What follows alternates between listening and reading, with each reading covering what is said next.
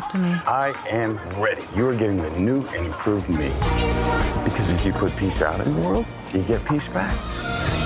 I think you might be forgetting what you do for a living. Take the gun. Every job I do, somebody dies. I'm not that guy anymore. Some conflicts require a gun.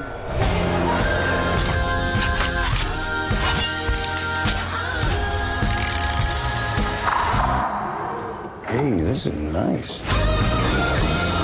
Okay, what am I snatching and or grabbing? A briefcase. You said you wanted simple for your first job back. Doesn't get simpler.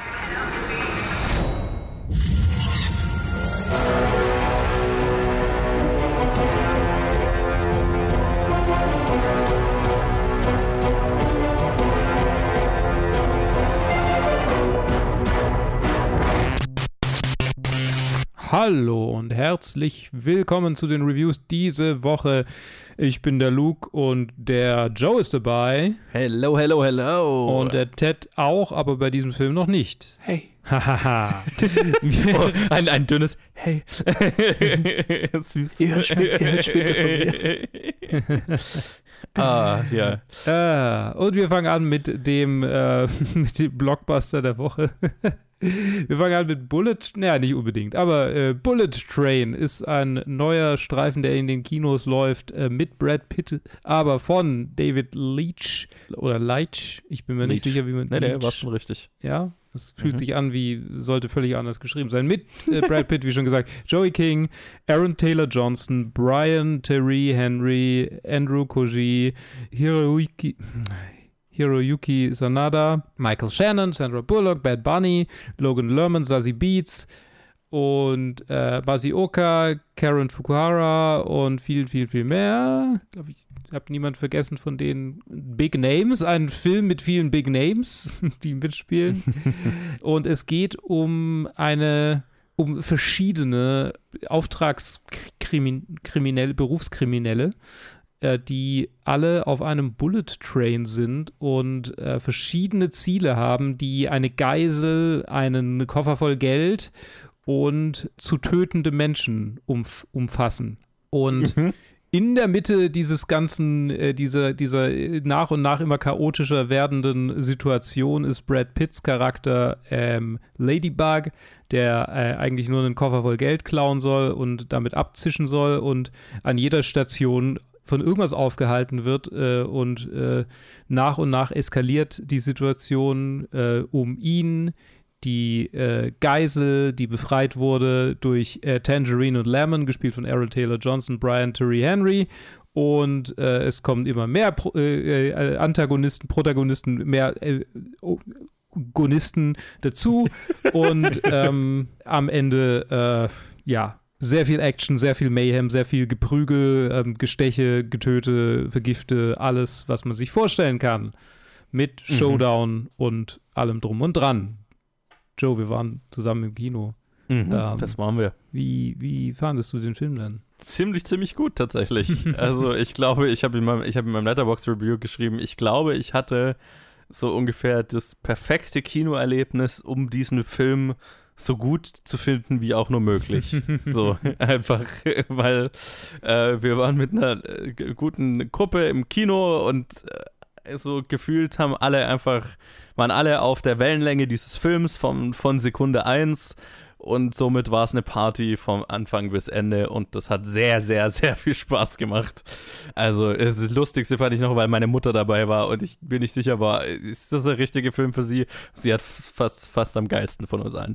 ähm, es ist sehr lustig. Also es, es ist so ein Film, ne, der, der ist mega witzig, der ist, hat wahnsinnig viel Wortwitz, aber äh, also gehaltvoll ist er jetzt nicht so besonders, ne? Ja. Also es ist auch so ein Film, wo ich mir hinterher gedacht habe, also wenn ich den jetzt, glaube ich, allein auf meiner Couch zu Hause angeschaut hätte, hätte der nicht mehr ansatzweise so gut funktioniert. Das muss man natürlich sagen dazu.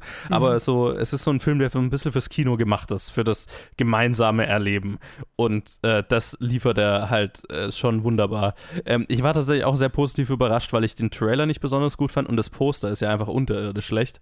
Das ist halt einfach alles so, äh, Trailer und Poster sind so richtig äh, designt nach dem Motto, wir, wir wollen gar nicht, dass jemand dies, diesen Film sieht. So. Also ganz furchtbar, wer auch immer dafür zuständig ist, äh, feuert den. Ähm, der Cast ist, was diesen Film so gut macht. Und das ist auch Brad Pitt. Und Brad Pitt kann sehr lustig, also ich meine, ne, hat er auch so eine Karriere draus gemacht, so irgendwie so, so augenzwinkernde, augenzwinkernde Charaktere so ein bisschen zu spielen.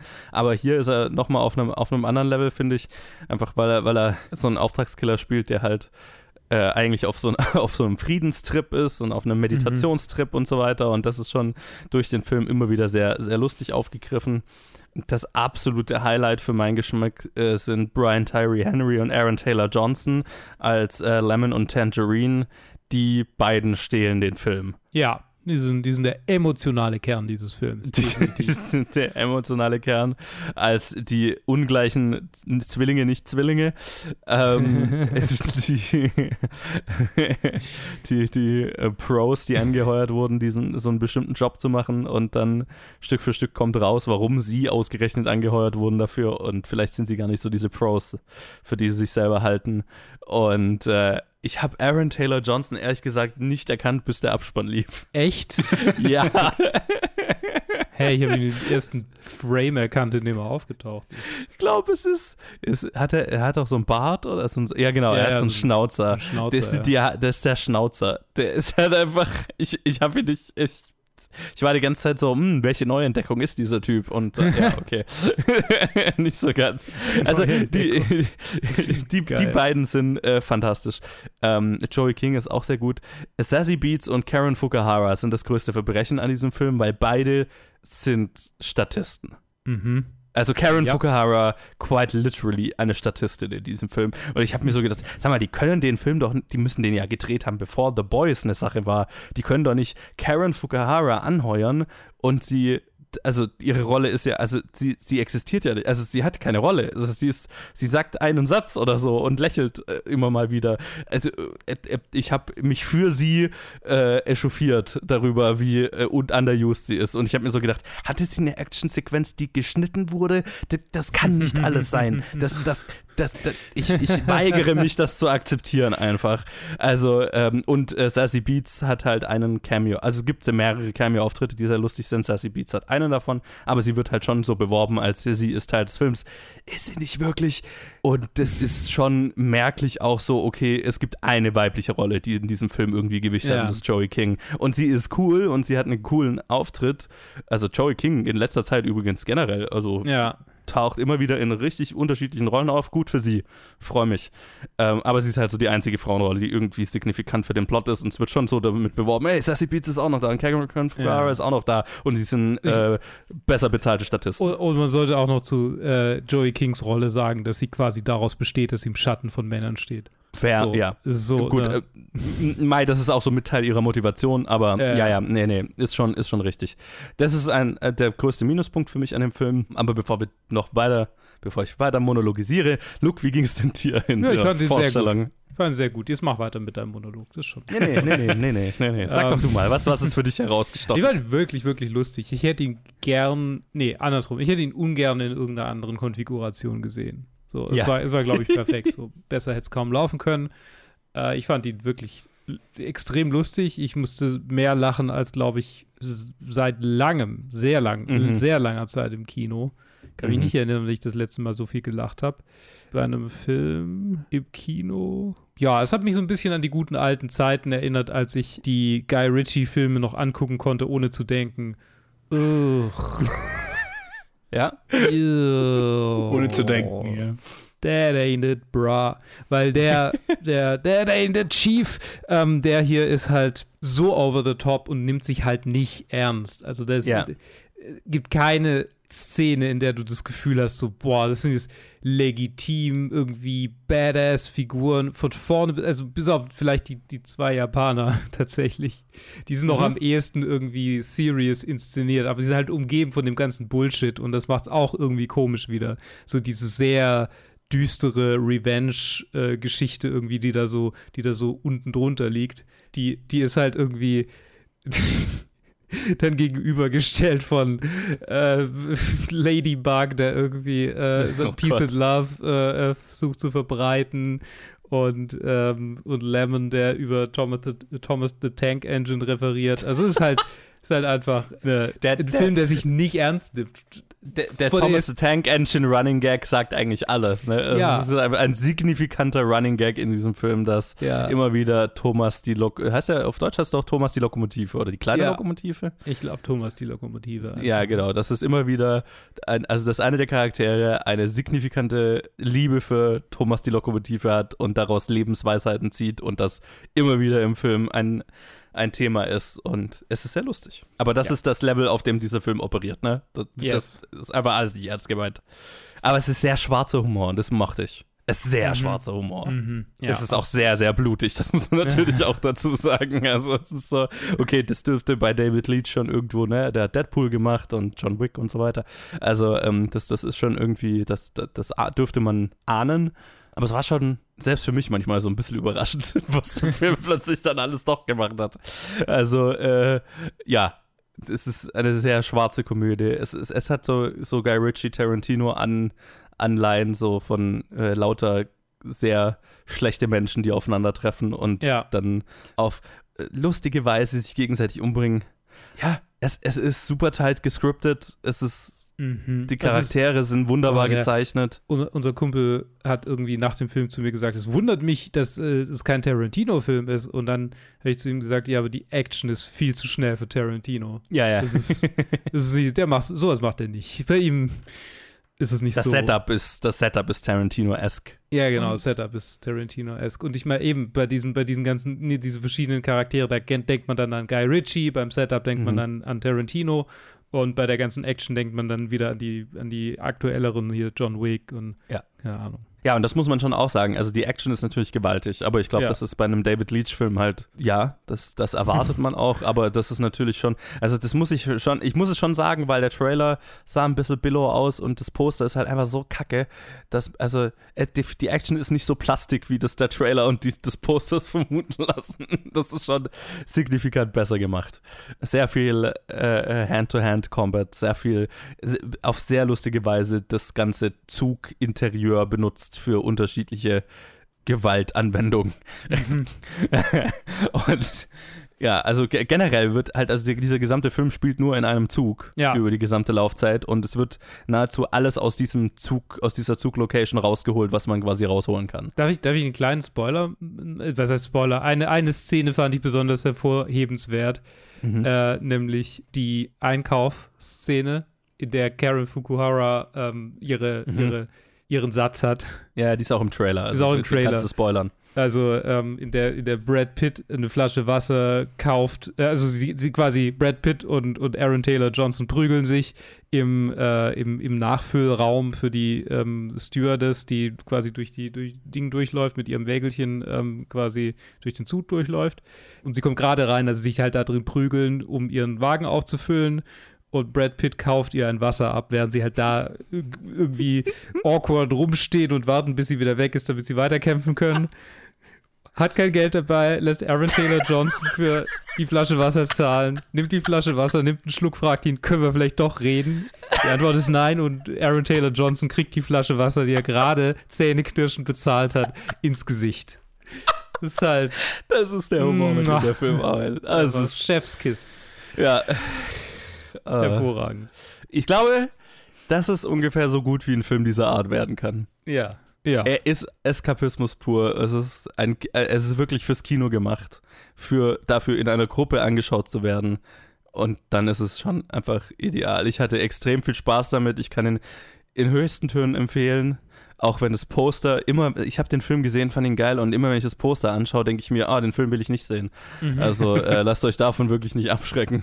Aber ja, nicht warten, bis der auf VOD verfügbar ist und dann alleine zu Hause schauen, weil ich glaube, da verliert er halt gewaltig. Ja. Sondern das ist schon einfach für die Gruppe, fürs Kino, fürs gemeinsame Erleben da. Das ist, wie der Film gesehen werden sollte und dann kann der, glaube ich, richtig liefern. Wärmste Empfehlung. Absolut. Generell eine geile Woche. So viel schon mal vorweggenommen für die restlichen Reviews. Sehr gut. Also im Vergleich zu den letzten Review-Episoden. Ja, Gute ja, Woche. Das ist eine, starke Steigerung auf jeden Fall. Und damit Ja. würde ich sagen, spielen wir einen, Tre einen Trenner. Trenner. Shredder.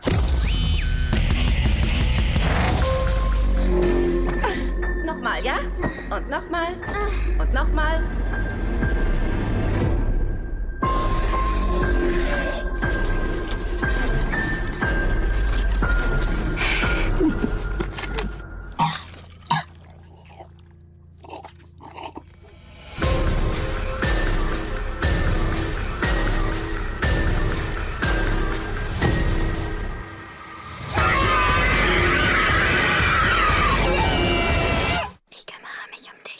Jetzt bin ich wieder dabei. Oder Hey, zum ersten Mal hallo, dabei ist diese, über diese Episode.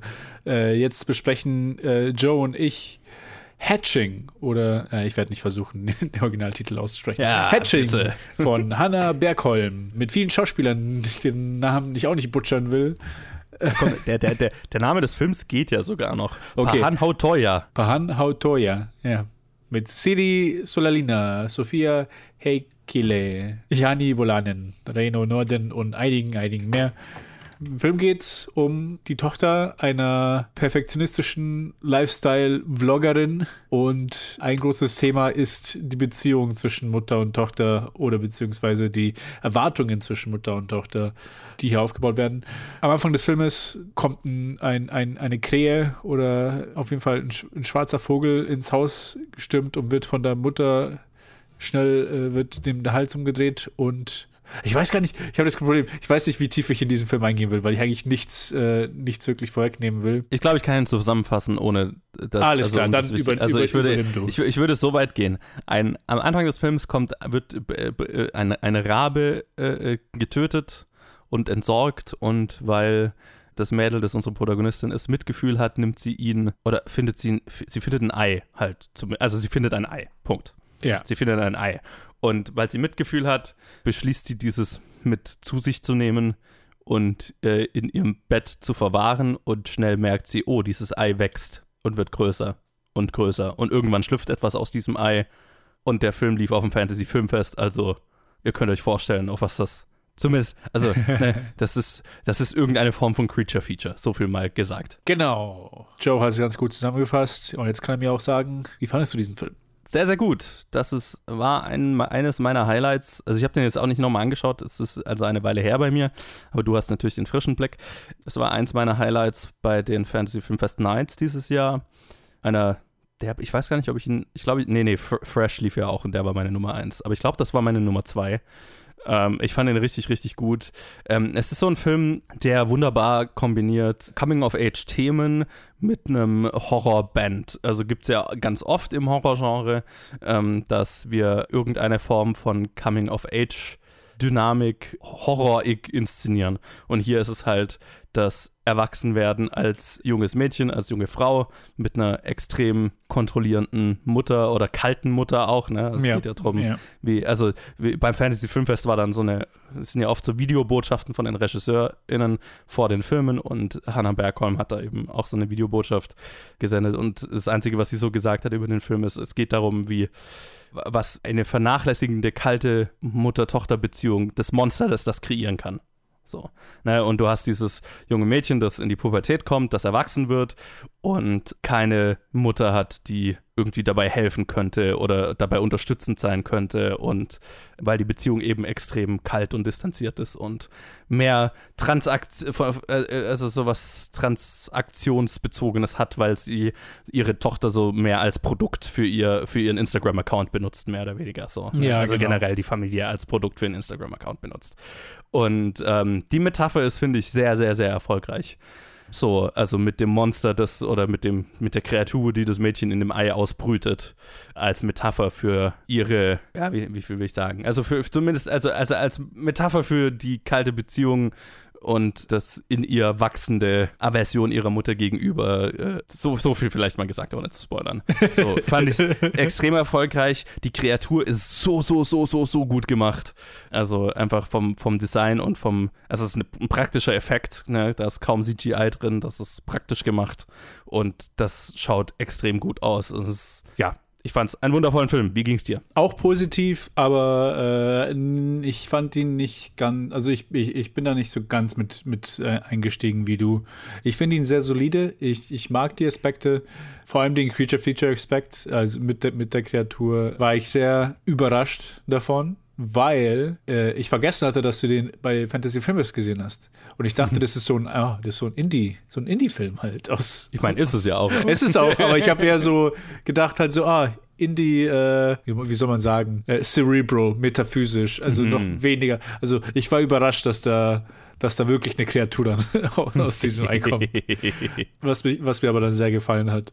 Ich finde, der Mix hat für mich nicht ganz hingehauen von den Sachen, die der Film halt versucht hatte zu machen. Eigentlich allen voran diese Aspekte mit, mit der Mutter, äh, mit der Mutter-Tochter-Beziehung und halt mit dieser Besessenheit so kontrollierend zu sein.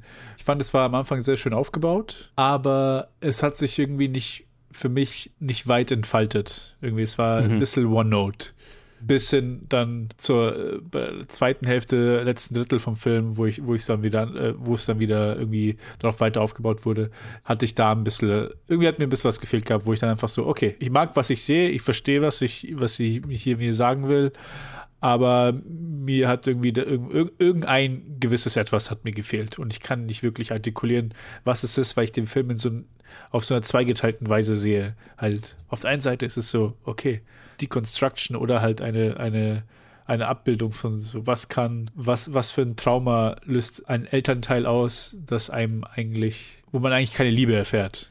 Und dann irgendwie auch im Film wird klar, dass auch keine wirkliche Liebe von, vom Vater auch kommt, da, aber auf eine ganz andere Weise. Auf eine ganz andere Weise, ja. Quasi da haben wir das auf der einen Seite und dann auf der anderen Seite auch dieses Coming-of-Age-Creature-Feature-Ding, wo ich jetzt auch nicht all, allzu sehr darauf eingehen will. Du hast gesagt, was, was Sache ist. Und ich finde, für mich hat einfach diese Mischung nicht einfach hundertprozentig funktioniert. Beziehungsweise, ich habe den Film gemocht, aber halt eigentlich nicht so sehr wie du. Das heißt, Ja, ja, also ja. für mich ist es trotzdem, es war eine sehr positive Erfahrung. Also ich fand den, ich war sehr, ich war überrascht, weil ich irgendwie so mit, mit Zero äh, Kontext in den Film reingegangen bin, weil ich habe nur, ich habe ihn auf der Liste gesehen. Ich habe gesehen, dass er bei dir eine super große Bewertung hatte. Ich so, okay, let's see what it is. Und dann, also, ah, okay, ah, ja, und jetzt, wo du sagst, Fil- Fantasy-Film ist, ah, okay, das macht sehr viel Sinn. Aber es ist wirklich so ein Film, wo ich nicht allzu viel eigentlich dazu zu dem sagen will. Und überall, wo ich tiefer einsteigen würde über meine Meinungen, da würde ich schon, würde ich das schon vorwegnehmen, wo ich äh, bei einem Film, den ich aber auch absolut empfehle, deswegen will ich da auch nichts voraus äh, da wegnehmen oder spoilern oder was auch immer. Deswegen würde ich es von meiner Seite eigentlich dabei belassen. Ja, ich, ich, ich würde auch nur insoweit hinzufügen, äh, dass ich nochmal die Performances extrem loben Ah, will. ja. Vor allem halt äh, Siri so Solalina, die die äh, Hauptcharakteren spielt. Übrigens, der Film ist aus Finnland, falls man an den Namen noch nicht gehört hat. Naja, ich glaube, ich Ähm, habe Norwegen gesagt. Äh, ja, Finnland. Äh. Achso, also, ja, das habe ich, Nee, ich, das ich, ich bin mir nicht sicher. Ich, ich, ich sehe die. Das war einfach Finnisch, ja, genau, Finnland. Ja, ja, ja. Das, das, Finnisch ist auch so eine sehr eigene Sprache. Das, finde ich, erkennt man immer direkt, wenn man irgendwie einen Titel oder einen Namen oder sowas hört. Ja, der, der Cast ist extrem gut. Ich, die Inszenierung ist Killer. Es ist, glaube ich, ein Regiedebüt. Ich schaue das aber gerade nochmal nach.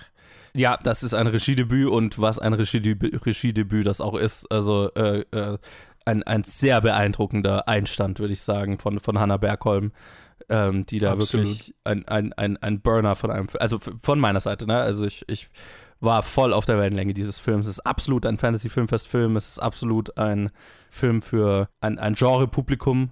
Es ist so ein bisschen, ich habe ich hab gerade in, in meiner Liste gesehen, weil äh, ja Turning Red auch dieses Jahr rauskam, was ja auch ähm, äh, ein Film mit so ein bisschen Creature-Feature, also die Pixar-Version eines Films der Pubertät eines Mädchens mit Creature-Feature-Elementen metaphorisch behandelt. Das ist quasi die, die Horrorfilm-Version davon, so ein bisschen. Ja, ja. Und ich, ich finde ihn sehr, sehr gut. Also sehr toller Film. Ich, ich kann ihn absolut empfehlen. Ja, ich finde ihn auch gut. Von mir kriegt er auch einen starken Daumen hoch. Daumen hoch. Wunderbar. Zweimal Daumen hoch.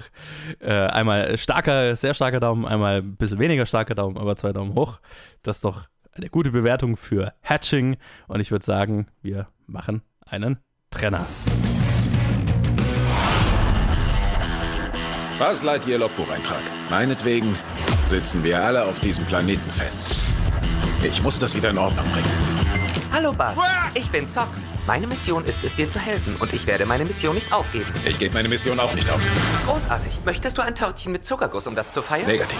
Was Lightyear Logbucheintrag? Ich bin bereit, endlich die Mission zu beenden. Mit wem redest du? Äh, niemandem. Es geht los. Werden wir abstürzen? Nein! Naja, theoretisch schon. Das war sehr furchteinflößend und ich bereue es, dich begleitet zu haben. Was ist hier los? Runter! Die Roboter! Was? Ich hoffe, du bist einsatzbereit, denn alles, was uns fehlte, war ein Pilot, Wozu? um das Zugschiff zu vernichten. Ich habe einen Plan und ich habe ein Team. Habt ihr Munitionstraining? Teilweise. Ihr seid also nur Anfänger. Oh Mann, wären wir wenigstens das. Jo, und äh, jetzt mache ich das einzige Einzelreview, was wir diese Woche haben. Oh, äh, und zwar über einen Film, der schon eine ganze Weile raus ist, äh, nämlich Lightyear von, von Pixar. Gerade habe ich es noch angesprochen im letzten Review. Warum ich den jetzt erst mache, ist, dass er, dass ich ihn so ein bisschen verpasst hatte im Kino. Also ich weiß gar nicht, also war einfach zu viel anderes. Und dann lief er nicht mehr in den englischsprachigen Kinos und dann habe ich gedacht, also ich warte, bis er auf Disney Plus raus ist. Und äh, fairerweise, er war jetzt auch nicht so weit oben auf meiner Prioritätenliste. Das muss man schon auch dazu sagen. Also in den Wochen, wo er auch in den englischsprachigen Kinos lief, waren, haben mich auch andere Filme deutlich mehr interessiert, weil es ist halt ein, also vom Konzept ein Film, der mich nicht so gekickt hat. Er ist unter der Regie von Angus MacLean und handelt, äh, also das Konzept dieses Films ist, damals im ersten Toy Story, als Andy, das Kind im ersten Toy Story Film, dieses Buzz Lightyear äh, äh, Spielzeug geschenkt bekommt, da wollte er das haben, weil es halt ein Spielzeug aus seinem Lieblingsfilm des Jahres war, den er in diesem Jahr gesehen hat. Und das Konzept dieses Films ist, das ist der Film, den Andy in den 90ern im Kino angeschaut hat und auf den er so abgefahren ist, dass er unbedingt dieses Spielzeug haben wollte. Ja, das ist umständlich und Ja. auch so ein bisschen dämlich, aber also mei- meiner Meinung nach, weil also das wirkte halt für mich von der von vom Konzept her schon so wie ein Film, den man halt von der Chefetage auferlegt bekommt, den sich jetzt aber niemand künstlerisch ausdenkt, weil er da jetzt Bock hat, den Film zu machen, den Andy in den 90ern gesehen hat, um sein Buzz Lightyear Spielzeug zu bekommen.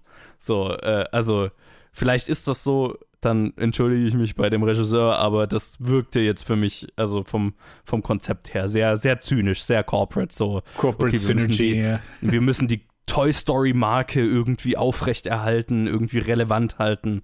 Was können wir denn da noch machen mit? Und deswegen hatte ich jetzt auch nicht so mega Bock, den zu sehen. Die Story ist, also wie gesagt, das ist ein Film im Toy Story Universum, deswegen das handelt nicht von dem Spielzeug Buzz Lightyear, sondern es handelt von dem echten, in Anführungszeichen, Buzz Lightyear, der mit seiner Gruppe auf einer Weltraummission ist und dann stranden sie auf einem Planeten und kommen dort nicht mehr weg und müssen eine Lösung finden, äh, wie sie ihre äh, Antriebskristalle wieder zum Laufen bringen, um halt sich zu retten.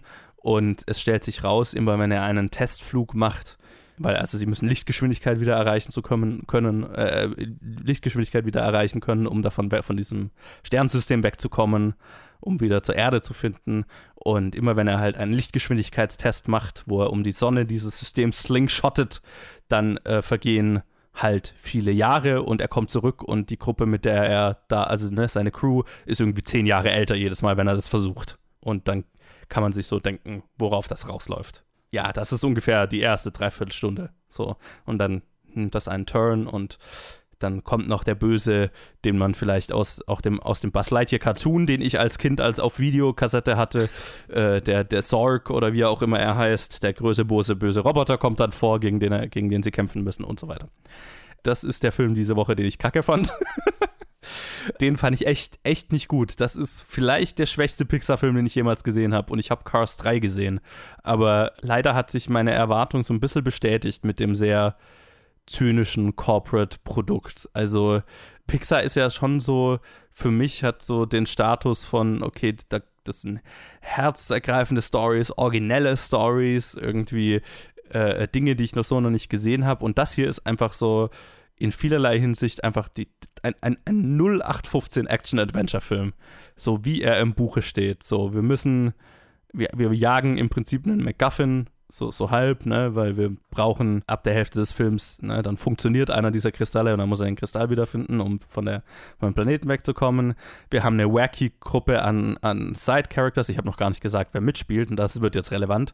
Chris Evans spielt Buzz Lightyear, äh, Kiki Palmer spielt mit, Peter Zone, äh, Taika Waititi spielt eine der Rollen. Der Charakter schaut aus wie er und hat den nervigsten Taika Waititi-Humor, den man sich vor, also für mich nervig, den man sich vorstellen kann. Wenn man Taika Waititi noch nicht müde ist mit seinem Stick, dann findet man den Charakter bestimmt lustig.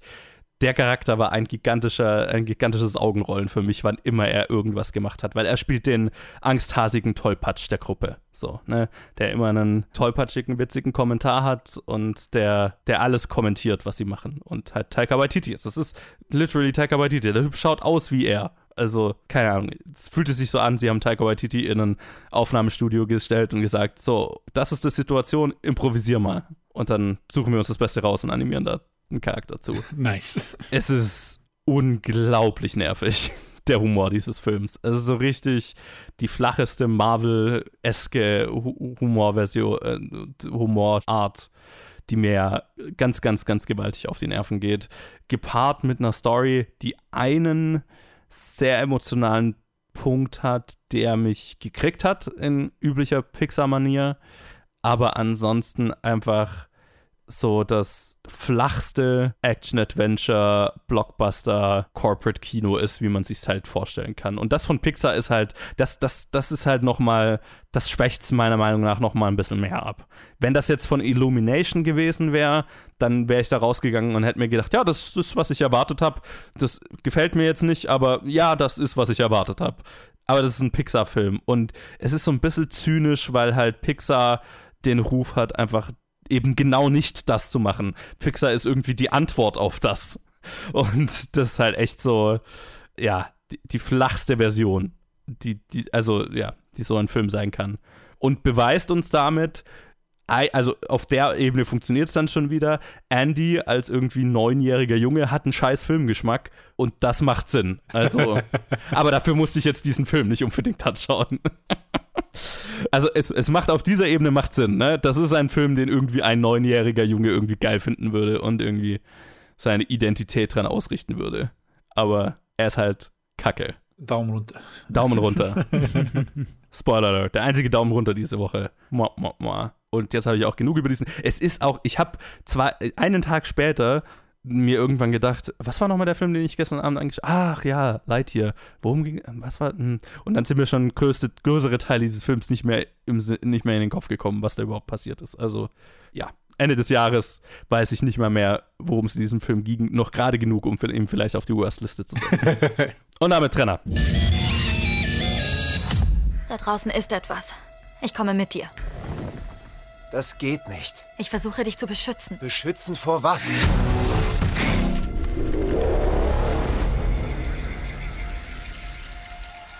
Es ist Zeit.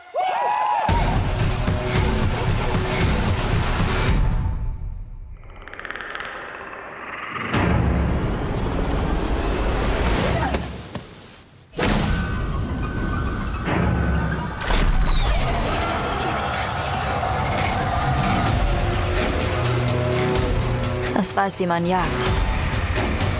Ich weiß, wie man überlebt.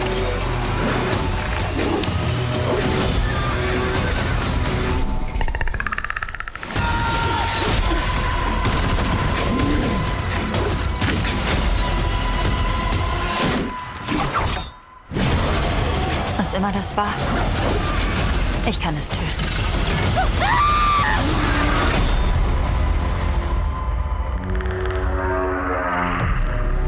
Prey ist der neue Film auf Disney Plus von Dan Trachtenberg. Trachten, Trachtenberg. Trachtenberg. Trachtenberg mit Amber Midthunder, Dakota Beavers, Dane DiLiero, Stormy Kipp, ähm, Michelle Thrush, äh, Julian Black Antelope und vielen mehr. Und der Film handelt vom Predator, von einem der Predators, der auf der Erde landet im 18. Jahrhundert und dabei in, äh, in einem Gebiet der Comanchen quasi abgesetzt wird oder, oder landet oder sich halt ähm, äh, f- versucht zu beweisen, äh, der quasi Top-Predator werden will, also das, was die Predator halt immer so wollen. Und äh, dabei trifft er auf äh, einen Comanchen Stamm und äh, auch unsere Protagonistin, gespielt von Amber Midthunder, Naru, die äh, ja dem Brat, den Braten riecht und äh, merkt, dass da irgendwas überhaupt nicht stimmt und versucht ihren Stamm zu warnen, die aber alle nicht so wirklich auf, ihr, auf sie hören, bis auf ihren Bruder, der ähm, sehr zögerlich äh, nach und nach immer wieder so ein bisschen nachgibt, aber eigentlich auch nicht so wirklich, der ihr auch ähm, sagt, dass sie keine Jägerin werden kann, weil sie zu, naja, weil er sie beschützen will, letztendlich ist eigentlich seine Motivation. Genau. Und äh, ja, es ist eigentlich äh, lange Zeit des Filmes ist es ein Struggle zwischen ihr und dem Stamm bis hin zu, okay, ähm, eben so langsam wird der Predator ein echtes Problem und äh, meuchelt äh, nicht nur irgendwelche Viecher, sondern nach und nach dann auch Menschen. Dann haben wir auch noch ein kleines äh, Intermezzo mit äh, französischen Trappern, die die einheimischen Tiere häuten und jetzt habe ich schon viel zu viel über diesen Film verraten, vermutlich. Aber es, ja, ist, noch, es ist ein, ein cooler, cooler Film, finde ich persönlich. Aber Joe, fang du doch mal an und erzähl mir, wie war dein, wie, wie, wie fandest du Prey? Yo, also ich wusste bis vor kurzem nicht, dass dieser Film existiert. Ich habe das vor einem Monat oder so, glaube ich, erfahren, so, so Stück für Stück, dass da ein Predator-Film von Dan Trachtenberg rauskommt. Und Dan Trachtenberg ist schon so auf meiner Highlight-Liste. Also ich meine, der hat ja bisher einen Film gemacht, 10 Cloverfield Lane, aber mhm. das ist halt schon mit einer meiner Favorites des letzten Jahrzehnts so, ne? Also mhm. das, der ist schon ganz, ganz, ganz weit oben auf meiner Favorites-Liste der, der, der, der aktuelleren Filme. Und er hat übrigens auch die, den Pilot von The Boys, war er der Regisseur. Also mhm. da ist er auch mitverantwortlich. Ja. Ähm, also ein, ein spannender, spannender, spannender neuer Regisseur. Deswegen äh, voll auf meiner äh, To-Watch-Liste. Und dann habe ich vor kurzem erfahren, holy shit, der hat einen Predator-Film gemacht. Und holy shit, es ist ein Film Native Americans gegen den Predator. Und dann war halt mein Hype-Level auf, auf Maximum, so mhm. ungefähr. Und äh, dann habe ich erfahren, aha, der Film kommt ja nicht mal ins Kino. Und das war halt so, ja. boah, fuck you, okay. Ja, das ist halt einer dieser Filme, den Disney mit, mit Fox quasi gekauft hat. Äh, so viel ich weiß. Und ich habe so ein paar unterschiedliche Sachen gehört. Also auf der einen Seite wirkt es natürlich so, als würde Disney seine Fox-Filme mehr oder weniger verheizen teilweise. Äh, auf der anderen Seite habe ich gehört, es wäre irgendwie so ein vertragliches Ding, dass wenn sie den ins Kino bringen, hatte halt Fox damals mit HBO Max, also mit Warner Brothers, einen Deal abgeschlossen, also dass die quasi die Streaming-Rechte kriegen, wenn der im Kino läuft und dass Disney das umgeht, indem sie ihn gar nicht erst ins Kino bringen. Mhm. Was auch immer der Grund ist, es ist ein Verbrechen, dass wir das nicht im Kino schauen durften. Mhm. Das ist alles, was ich damit sagen will, weil es ist einer der besten Filme des Jahres yo, ist dieser Film gut. und er fühlt sich einfach von, von Grund auf für mich gemacht an. Es ist ein kleiner, gemeiner, simpler, also diese Prämisse könnte fast simpler nicht sein. Predator gegen eine Native-Kriegerin. Ja die sich beweisen muss. Und es ist halt eines dieser Drehbücher, das quasi so perfekt ist, dass, dass ich mir denke, ah, wenn ich nur ein Drehbuch wie dieses schreiben könnte. Weil die Prämisse ist simpel, aber es ist eines dieser Drehbücher, wo absolut alles wunderbar ein Setup erfährt und die thematische Grundlage super klar definiert wird am Anfang des Films. Ne? Du hast sie, sie leidet unter dem misogynen Frauenbild ihres Stamms, dass Frauen sind keine Jägerinnen, sie will aber Jägerin sein und äh, nicht, nicht äh, Pilze sammeln gehen oder was auch immer die anderen Frauen des Stamms machen und will sich da halt beweisen und hat dagegen anzukämpfen und ihr Bruder unterstützt sie da so halb und es, es gibt halt dieses Ritual innerhalb dieser Kultur, äh, dass wenn du, du wirst dann zur Jägerin, wenn du etwas jagst, was dich auch jagt.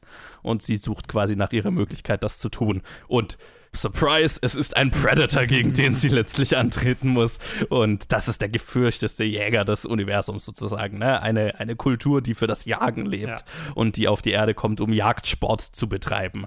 Also, ultima also ultimativer Predator gegen sich beweisen müssende Predatorin, Jägerin.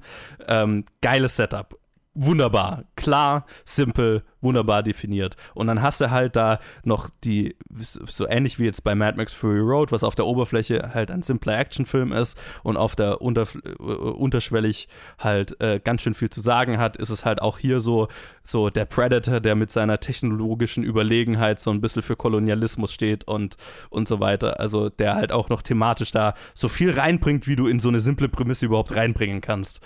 Es ist ein kleiner, gemeiner Film, wunderschön gedreht, der so ziemlich jede Note wunderbar trifft. Ich war begeistert davon. Wie ging's dir? Ich habe eine gute Zeit mit diesem Film gehabt, eine sehr gute Zeit. Aber ich habe ein paar Mal gedacht, so, ah, Home Alone-Style Traps. das ist ja wirklich auch so ein bisschen die, die Predator. Ich meine, es ist, es ist schon im, im Kern ein Predator-Film irgendwie mit, mit ähm, dem Spannungsbogen. So, das ist jetzt nicht unbedingt in der Hinsicht, er findet das jetzt nicht unbedingt neu, aber halt, dass quasi dann so ein bisschen auf, auf den Kopf gestellt wird an, ab einem gewissen Punkt, ist halt, ist halt eine hervorragende Entscheidung und finde ich richtig cool. Es erinnert mich sehr einfach so an die, an die klassischen Horrorfilme, die, weil ich meine, Predator, Original Predator war es nicht unbedingt, zählt man nicht als Horrorfilm, aber ist irgendwie eine dieser popkulturellen Figuren, die immer so mhm. in diesen Topf geworfen wird. Und ja. da ist es einfach so, ne, einer von diesen Filmen, einer von, wir wissen, ist ein Typ, der irgendwie durch alles durchrennt, der uns überlegen ist in jeglicher Hinsicht, also wie tricksen wir ihn aus? So. Und da gibt es so viele coole Momente einfach. Mhm. Und ja, die Geschichte ist, ist auch, ähm, finde ich auch spannend, so irgendwie auch nachvollziehbar, ja, irgendwie auch fast ein bisschen tragisch, weil es ja auch irgendwie, man merkt irgendwie mehr, so, ja, da hängen jetzt halt irgendwie so Familien dran. So, es ist vielleicht auch, weil es so eine mhm. überschaubare, so eine überschaubare kleine Community ist quasi. So, es fühlt sich, jeder, der da stirbt, fühlt sich mehr an, wie jetzt mhm. irgendwie einer von den Dudes im originalen Predator. So, es sind halt irgendwelche Dudes. So irgendwelche Testosteron-Bomben. Und hier sind die auch irgendwie ein bisschen so, aber gleichzeitig habe ich halt so das Gefühl gehabt, ja, okay, aber die waren halt Teil von diesen irgendwie, von dieser Community von vielleicht 100 Leuten, die sich alle kennen ja. und lieben, auch wenn sie manchmal ein bisschen scheiße zueinander sind. und das hatte einfach irgendwie alles so ein bisschen mehr Impact. Und das fand ich echt cool. Ja, ja voll. Also äh, er, er ist ja im Kern eigentlich sehr, sehr nah am ersten Predator. Also die, die kann man richtig gut vergleichen im Sinne, dass es halt dasselbe Setup ist. Im ersten Predator hast du halt diese Gruppe Machos, die dann der Reihe nach umgebracht werden, bis nur noch Arnold übrig ist, der sich mit dem Predator gegen den Predator kämpfen muss. Und hier ist es so ein bisschen ähnlich. Ich meine, ich, ich mag den ersten Predator auch so ein bisschen dafür, dass es halt schon so ein bisschen, also dass der so ein Kommentar drauf ist, so, oh, diese ganze Macho-Männlichkeit und sie haben halt einfach alle keine, also sie werden halt alle der Reihe nach gekillt gegen den gegen diesen überlegenen Feind, bis dann Arnold, der muss dann halt sein Hirn einsetzen. Also so, ne, das, das ganze leere Geballer, was die davor machen, bringt ihn alles nichts. Und mhm. wenn Arnold sein Hirn einsetzt, dann kann er ihn irgendwie überwinden. Aber ich, ich, ich sag's einfach, für mich ist so, so Sakrileg das klingen mag, das ist für mich die bessere Version hier. Mhm. Einfach weil die Stakes komplett anders sind, wie du ja auch gerade gesagt hast. Äh, es ist ich, ich habe ja schon oft gesagt, ich bin generell nicht so ein Fan von so, von diesen aufgepumpten Actionhelden, äh, äh, Macho-Typen, weil ich halt denen halt, also das, der Weg eines Charakters, der eh schon so ein Muskelpaket ist, wie jetzt hier Arnold oder auch Dwayne Johnson oder wie auch immer, zu einem, der dann irgendwie den, die Feinde überwinden kann und so weiter, der, der ist für mich jetzt nicht so weit, ne? Also, Adrian der Brody. Hat, ja, es ist halt so, ja, der, der schaut so aus, als könnte er jetzt die alle verhauen. So, ne? Ja, ja. Die Stakes sind halt komplett anders, wenn es mal nicht so ein Muskelpaket ist. Ja. Und Amber Mid Thunder als unsere Protagonistin hier ist großartig. Mhm.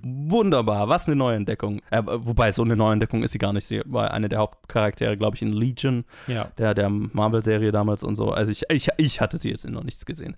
Und generell, also viele der anderen Native-Schauspieler hier sind übrigens äh, First-Timers, also Leute, die noch nicht davor gespielt haben. Also ich glaube zum Beispiel, der, der in Bruder spielt, Dakota Beavers, ist, ist glaube ich, sein erster Film und der ist wirklich eine Neuentdeckung, weil er ist auch großartig. Und auf dieser Ebene funktioniert für mich dieser Film einfach nochmal besser, einfach weil es so ein, so ein richtiger Survival-Thriller ist und ich halt nur so ein Arnold Schwarzenegger-Action-Film, blöd gesagt. Das kickt mich halt einfach deutlich mehr. Noch dazu hat es hier den süßesten Hund aller Zeiten. Das ist ein ja. Plus. Ja, stimmt. Ja, der Hund. Und, ja. und eine, eine, eine ganze Reihe Kolonialisten, die brutalst abgemetzelt werden, was natürlich auch ein Plus ist. Immer, immer gut. Immer schön zu sehen. immer schön, ja. You love to see it. ja. Also, und generell, das muss man auch sagen. Also, inszeniert ist dieser Film großartig. Die Schauplätze, die hier gewählt wurden, sind ein Augenschmaus und ist halt einfach so, steht für mich auch nochmal so in starkem Kontrast zu den letzten Star Wars-Serien zum Beispiel, die in alle in diesem Volume gemacht Mhm. werden und so. Und einfach hat für mich nochmal so den Wert von echten Locations einfach nochmal so richtig Oh, deutlich ja. gemacht. Ne? Also, die, die, die Wälder und so weiter, wo das Ganze spielt, diese Landschaften, das alles fühlt sich so handgemacht an. Dieser Film fühlt sich so handgemacht an und war es Mhm. wohl auch. Also es ist einfach ganz viel Praktisches dabei. Auch der Predator selber ist größtenteils ein Anzug. Also ähm, cool. Einfach sehr, sehr cool. Und ja, also das macht halt einfach nochmal einen gewaltigen Unterschied. Und äh, genau, was ich eigentlich, sorry, das, äh, was ich eigentlich damit, wo ich eigentlich hin wollte damit, die Actionsequenzen sind einfach auch nochmal killer inszeniert. Mhm. Also, wenn der Predator sich mit den Kolonial, äh, Kolonial äh, französischen Kolonialisten anlegt, äh, ist Killer. Wenn sie sich mit denen anlegt, Mhm. ne, gibt eine boah, boah, Mhm. großartige Actionsequenz, wo sie so ein paar Leuten aufs Maul hauen darf. Und äh, auch generell, wenn es gegen den Predator geht, ne, gibt einen Kampf von ihrem Bruder und ihr gegen den Predator, der einfach, oh, Yes. Uff. Also ein absolutes Highlight des Jahres für mich. Unbedingt anschauen. Großartiger Film. Kann ich nur zustimmen. Ich möchte nichts weiteres hinzufügen. Sehr gut. Two thumbs up. Did you know that the very first assembly of photographs to create a motion picture was a two second clip of a black man on a horse? And that man is my great great grandfather. Great. There's another great grandfather. But that's why, back at the Haywood Ranch, as the only black owned horse trainers in Hollywood, we like to say since the moment pitchers could move, had skin in the game.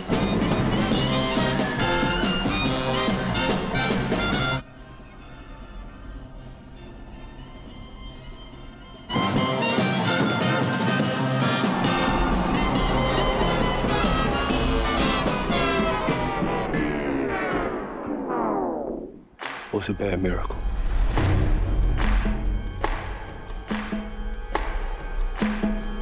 They got a word for that.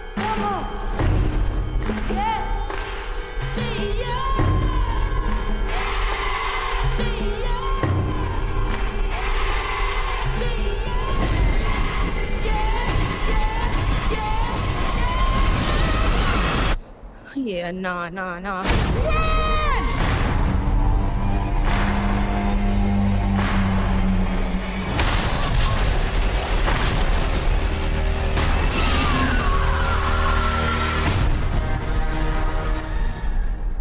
Nope ist der vielleicht größte, also vielleicht größte Kinorelease der Woche. Und wir besprechen ihn pünktlich, weil normalerweise, also eigentlich kommt er ja jetzt zum Zeitpunkt dieser Aufnahme erst raus, aber wir haben ihn, Ted und ich, haben ihn in der Preview gesehen. Fuck glücklicherweise. Fuck ja, Preview Crowd, ey. äh, es ist der neue Film von Horror-Darling Jordan Peele, der mit seinen letzten zwei Filmen Us und Get Out für viel Aufsehen in der Horror-Community gesorgt hat.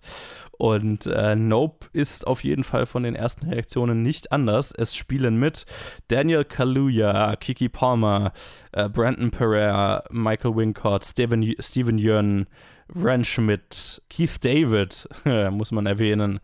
Äh, wer ist denn noch? Ja, Terry Notary ja, und, und viele, viele mehr.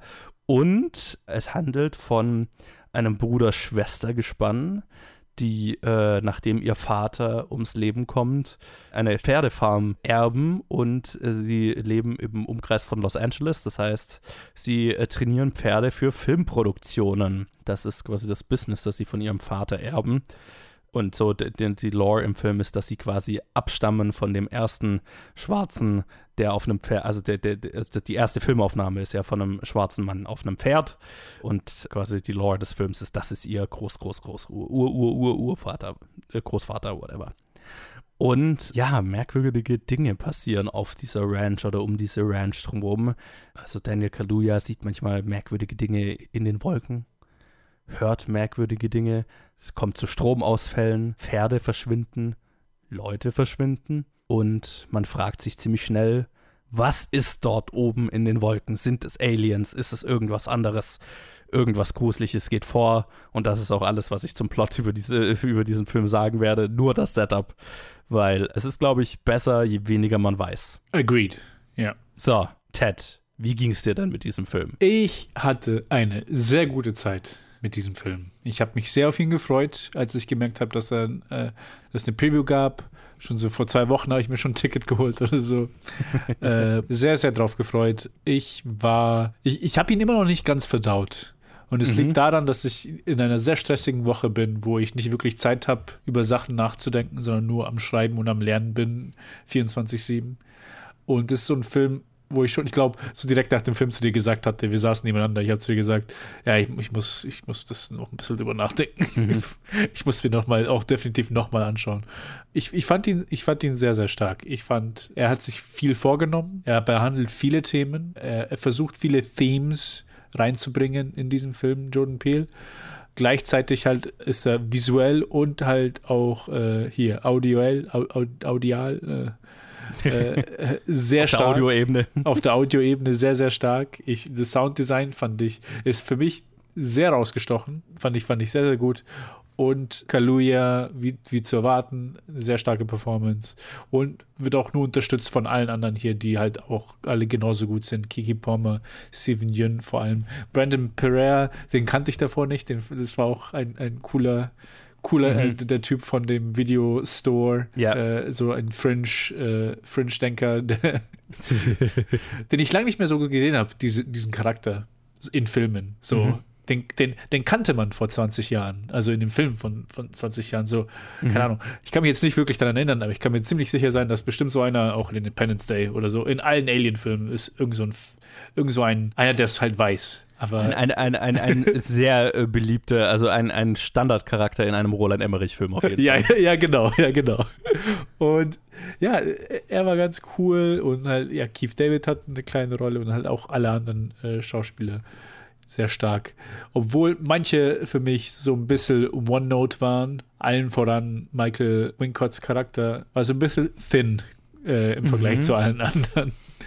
Aber ja, ich war äh, sehr begeistert. Ich finde, Jordan Peele weiß es, wie man äh, Crowd-Pleasing mit seinen Themes, die er besprechen will, verbindet. Er weiß beides zu machen. Er weiß, mhm. das reinzubringen, das er reinbringen will, die Comment das Commentary zu machen, das er machen will, aber gleichzeitig kann er dir immer noch Horrorsequenzen rein, reintun, die dich, die dir die Gänsehaut kriegen lassen, auch wenn es einfach nur so ab und zu mal reingeschmissen wird. Oder auch Humor, und ist auch hier nicht, es sind ja nicht mal die größten Jokes in diesem Film, aber er weiß sie zu platzieren und er weiß sie irgendwie und auch die Performance von den, von den Schauspielern tragen das auch. Äh, also all, all diese äh, kleinen Theme-Changes. Ah, ja, nee, im Großen und Ganzen. Ich habe erwartet, ihn zu mögen und ich mag ihn sehr und ich will ihn nochmal anschauen, damit ich nochmal ein bisschen mehr über den nachdenken kann, weil, wie ihr merkt, ich, ich ramble gerade ein bisschen, weil ich auch vermeiden will, irgendwas explizit über den Film zu sagen, aber halt auch nicht wirklich ihn komplett verdaut habe seit, seit Dienstag. Ja, geht mir ähnlich. Ich hatte den natürlich schon ewig auf dem Schirm, seit das erste Poster quasi rauskam, weil ich war ein Riesenfan von Get Out, ich war ein großer Fan von Us, also Jordan Peele generell, war auf meiner Watchlist. Ich wusste nicht besonders viel. Ich hatte den einen Trailer halt gesehen, der im Kino immer rauf und runter lief. Und das war's. Der hat ja noch nicht so viel verraten. Und ich mochte den Film sehr. Es ist tatsächlich einer, also geht mir ganz ähnlich wie dir, wo ich auch nach der Vorstellung nicht so ganz wusste, wo stehe ich denn jetzt. Und der mir mehr gefallen hat, je länger ich drüber nachgedacht habe, tatsächlich. Mhm. Weil mir die generellen Themen, die der Film besprechen will, nicht während dem Schauen nicht so ganz klar geworden sind, tatsächlich. Also ähm, ich saß hinterher so da und war mir, hm, okay, auf was wollte das Ganze jetzt raus so, ne? Also, was war jetzt der Sinn des Ganzen? Und das ist mir erst so richtig, je mehr ich drüber nachgedacht habe, desto geiler fand ich es eigentlich. Also desto, desto besser in, sein, in, seiner, in seiner Metaphorik und in seinem Messaging und so weiter, desto mehr hat er mir eigentlich gefallen. Und ich, mir geht es ganz ähnlich wie dir. Ich will ihn jetzt eigentlich nochmal sehen. Ne? Jetzt, wo der Hype auch weg ist, ne? wo die Erwartungen weg sind und ich mhm. weiß, was der Film sein will um äh, zu sehen, wie er dann wirkt. Also da bin ich sehr gespannt drauf. Das werde ich auch versuchen, jetzt noch unterzukriegen. Generell hat er mir aber schon mal sehr gut gefallen. Also Daniel Kaluuya und Kiki Palmer sind super, super, super. Als sehr ungleiches Geschwisterpaar. Mm. Und tatsächlich im Gegensatz zu dir mochte ich Michael Wincott sehr. War ein Highlight für mich in diesem ich, Film. Ich, ich mochte, ich mochte, also ich mochte die Performance. Ich fand die Charakterzeichnung hatte nicht die Tiefe wie, ja, keine Ahnung. Ich, vielleicht nehme ich es auch zurück beim zweiten Mal anschauen, ich weiß es nicht. Also es war einfach, hm.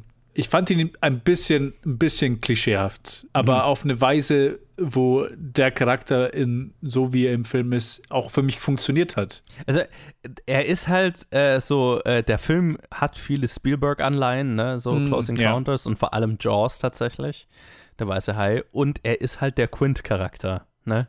Also er ist halt der alte, gruffe Dude, Ah, ja, der Ja. quasi auf einen letzten Ritt will, um äh, im, im Jaws will er halt das Monster, den Hai erledigen, endlich quasi, um seine Rache zu nehmen für die Indianapolis. Und hier ist es, weil er, er spielt einen Hollywood-Kameramann, der frustriert ist mit seiner Karriere, weil er nur schlechte Werbeclips äh, drehen darf und so. Und er will den einen Shot, den sonst keiner kriegen kann, den will er äh, hinkriegen und sie heuern ihn quasi an, um was auch immer dort im Himmel sich befindet, auf Film zu bannen. Ne? Weil das ist ja eigentlich die, die, die, die, die Motivation unserer Charaktere, die wollen halt eigentlich ein Foto von dem, was sie glauben, dass Aliens sind, von dem U UFO, äh, von dem UFO, um es zu verkaufen, um damit Geld zu machen. Ja. Das, das ist die Motivation unserer Charaktere und das ist Teil dessen äh, Themas, äh, des Themas, über das, glaube ich, der Film reden will. So äh, generell unsere Geilheit auf Spektakel und auf immer krassere Bilder, immer krassere News Stories auch so. Und der Film spielt ja auch ganz viel damit so, ah, wir müssen das so, so klar wie möglich aufnehmen, wir müssen die, das beste Bild davon kriegen, weil sonst glaubt es uns einfach keiner, weil alle Leute haben im Internet einfach schon so viel, so viel Scheiße gesehen. Ja. Ähm, dann scrollen sie da drüber und es interessiert kein Schwein. So, ne? Und dafür, davon handelt der Film ganz viel. Und je mehr ich halt drüber nachgedacht habe, halt auch in dem, was das, was auch immer da im Himmel ist, letztlich auch ist und wie damit umgegangen wird und so weiter, da steckt ganz schön viel Tiefe drin, was eben mit unserem Umgang heutzutage mit Spektakel im Internet angeht. Ne? Also mit Horror-Stories, mit Bildern, mit, ne? also wir haben halt alle so viel mehr gesehen als Menschen, keine Ahnung, noch vor 20 Jahren jemals gesehen haben, einfach weil es Ja, alles im Internet ja. verfügbar ist und manchmal sich gar nicht vermeiden lässt. So. Und darüber will der Film ganz schön viel reden und macht er, glaube ich, auch ziemlich gut. Aber wie gesagt, ich müsste es jetzt nochmal sehen, mit den Gedanken, die ich jetzt im Nachhinein dazu hatte. Aber äh, davon war ich schon ziemlich begeistert tatsächlich. Und der Film, und das ist, was ich ja immer zu schätzen weiß, hat zwei, drei Sequenzen, zwei, drei Momente, die habe ich so noch nicht in einem Horrorfilm gesehen und die waren fucking, fucking gruselig. Also es gibt Ja. einen Moment, der, den habe ich so schon mal gesehen, der war sehr gruselig. Es gab ein Bild, das habe ich so noch nicht gesehen und das war gar nicht mal gruselig, sondern einfach nur krass als Bild. Ja. Und es gab einen Moment, das habe ich so noch nicht gesehen und das war klaustrophobisch. Also das war richtig eklig fast schon. und das war cool. Total. Ich glaube, ich weiß genau, über welche drei Momente du redest. Und da stimme ich auch vollkommen zu. Tatsächlich, um auch, auch nicht, um jetzt zu, zu sehr darauf einzugehen, ich kann es total sehen mit dem Spektakel und das, äh, das also das, das ist bestimmt damit beabsichtigt. Bei mir äh, quasi mein Kopf ging dann halt wegen dem Setting mit halt Haywoods Hollywood Horses und LA habe ich direkt dann so, ah, okay, Hollywood als Metapher gehabt für was auch immer da im Himmel ist oder was sich auch immer abspielt. Ich meine, es ist ja Teil davon, ne? Also Hollywood ist ja auch künstlich erzeugtes Spektakel so. Ne? Ja, klar. Aber wenn ich an Spektakel denke, denke ich dann eher so, okay, die Art von halt Nachrichten, wo wir Mhm. schon so desensitized sind. Ja. So was für Shit einfach äh, abgeht. So auf der ganzen Welt, was halt schon immer auch passiert ist, aber was man halt einfach nicht innehatte, tagtäglich, 24-7 auf Ja, dem und vor allem auch nicht so konzentriert, ne? Also Ja, ja. so, so, das Social Media und so weiter ist ja einfach drauf designt, dass du halt nur den Shit mitkriegst, der so passiert, ne? Genau. Also du kriegst halt die ganzen Horror-Stories und die Bilder und ne, du wirst damit bombardiert, mehr oder weniger. Genau. Wenn du das nicht selber kontrollierst. weil der Algorithmus das halt gesehen hat, dass das halt dich an, an, der, an der App hält. Ähm, nee, es, es, der Film ist, ist sehr viel, vielschichtig und Jordan Peele hat einiges zu sagen und ich, wie gesagt, ich will auch nicht zu, wie, ah, immer dieses Problem mit diesem Film, ich will Ja. Sachen sagen, aber dann doch nicht. Ähm, mit, diesen, mit den Reviews, ich bin es nicht gewohnt.